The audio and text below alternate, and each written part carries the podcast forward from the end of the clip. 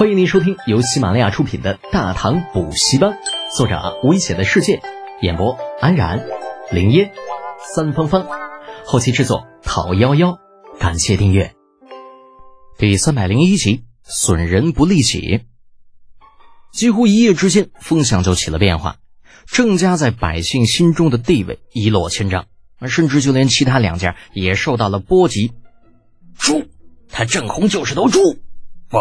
就算是一头猪，那办事也比他要靠谱。崔干在第二天一早得到消息，老家伙当场就摔破了自己心爱的砚台，指着郑家的方向，整整骂了半个时辰。老爷啊，您看我们怎么办呢？那前来汇报工作的管家耐心十足的等着崔干骂完了，上前请示。民心这东西，失去容易，挽回可就难了。崔干叹了口气，也知道自己这样生闷气于事无补，顿了顿。这样吧，你们把价格再提一提，两文五五斤。另外啊，嗯，开仓赊粥。呃，这管家犹豫片刻，那觉得有些事情啊，必须要提醒一下自家老爷。老爷啊，家里的存粮不多了。而且眼下又是这个情况，年底很难收上租子。那崔干又何尝不知道管家所说的情况嘛？可眼下正是跟李浩打擂的关键时刻，绝对不能认怂。再说了，亏的又不是自己一家，五姓七望同气连枝，就不信这么多家联合还干不过一个刚刚成年的小屁孩。此事就这么定了吧，你去安排。另外，派人与其他几家沟通一下。诺。那管家见无法改变崔干的想法，答应一声去了。养心斋，李浩轻抿着茶水，手指在草绘的地图上画着。王文度拘谨的坐在他的对面，双眼死死盯着地图上一个三扁四不圆的岛，好半天才回过神来。杜杜，你的意思是，丹罗岛已经归顺了咱们大唐？大概就是这么个意思的，反正那个岛啊，现在已经是咱们大唐的领土了。你的任务就是驻扎丹罗，啊不，现在叫罗州。陛下说的，那什么叫大概是这个意思啊？王文都愈发觉得面前这家伙不靠谱。要知道，丹罗那可是百济的属国，胡乱确定归属，那是要引起领土争端的。那那百济怎么办呢？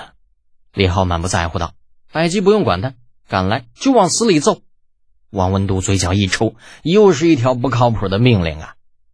见他似有不同的意思，李浩眼珠子一转：“其实呢，你也不用有太多的顾虑。这罗州啊，其实说来原本就是我们的领土，原本就是。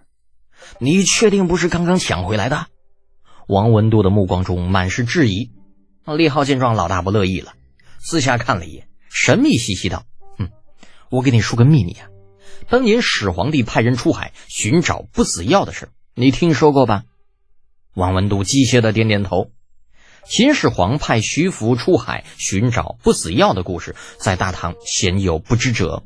那甚至就连乡下最没有见识的村妇都能够至少说出三个版本来。可是这跟丹罗又有什么关系呢？李浩见他点头，继续道。其实你知道就好办了。其实啊，这丹罗啊不，这个罗州，那就是当初徐福出海的第一站。那岛上的土著其实都是先秦移民。耶，这个版本新鲜，自己还从来没有听过。王文度一下子来了精神。先秦移民，那那为什么他们不回来呀？回不来呗。我跟你讲啊，这可是我从一本古籍上看到的，你听听也就算了。话说这徐福当年出海不久，秦始皇就崩了。那因为怕被牵连，故而他滞留海外，不敢回国。又因为担心有人私逃，便将海图记下之后烧成了飞灰。后来又听行商于海上的商人说，这先秦被刘邦所灭，作为秦始皇心腹的徐福就更没有了回国的勇气。时间久了，这老货便在海外老死了。而他带走的三千童男童女，则因为没有回国的海图，最后也只能流落在海外，有家不能回。可怜呐！王文度眨巴着眼睛，看着李浩脸上那一副悲天悯人的表情，犹豫道：“呃，杜杜，你这个故事编的也太不靠谱了吧？我王文度虽然不聪明，可是也不傻呀。”李浩被王文度看得有些恼羞成怒：“咋？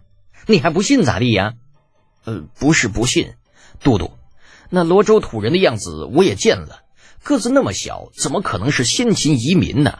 哎，个子小就对了。当年跟着徐福出海的都是些什么人呢？啊！不等王文度回答，卖关子的李浩恨铁不成钢的说道：“童男童女呀，你说，就一小孩能有多高？能到成年人胸口，那就了不起了吧？罗州的先秦移民，那既然是他们的后代，这个子小，这不就正常了吗？哎呀！”说的好有道理呀，我怎么就没有想到呢？这王文度被李浩忽悠的忽忽悠悠，这这这瘸了，如梦方醒，恍然大悟，一脸佩服。都督大才，文度不如也。哎，你自己知道就行了啊，以后低调一点，不要到处随便跟别人说。哦，对了，罗州那可是咱们大唐最大的产盐基地，你要把岛上那些土人看好了，别让他们偷懒。诺。啊！王文度应了一声，见李浩再没有什么吩咐了，起身便要离开。那铁柱已经在一边等了老半天了，见王文度起身，立刻来到李浩的身边：“少爷，崔家涨价了，蝗虫已经两文五五斤了，这么贵啊！虽然各大世家如此为百姓着想，那咱们也不能太吝啬。等会儿你去找陈猛说一下，让他把咱们存的那些个蝗虫都发还给百姓吧。”大灾之年，百姓生存不易呀！诺，少爷宅心仁厚。啊，铁柱脸上闪过激动的表情。走到门口的王文度也是佩服的不行不行的。这家伙不愧是败家子儿啊！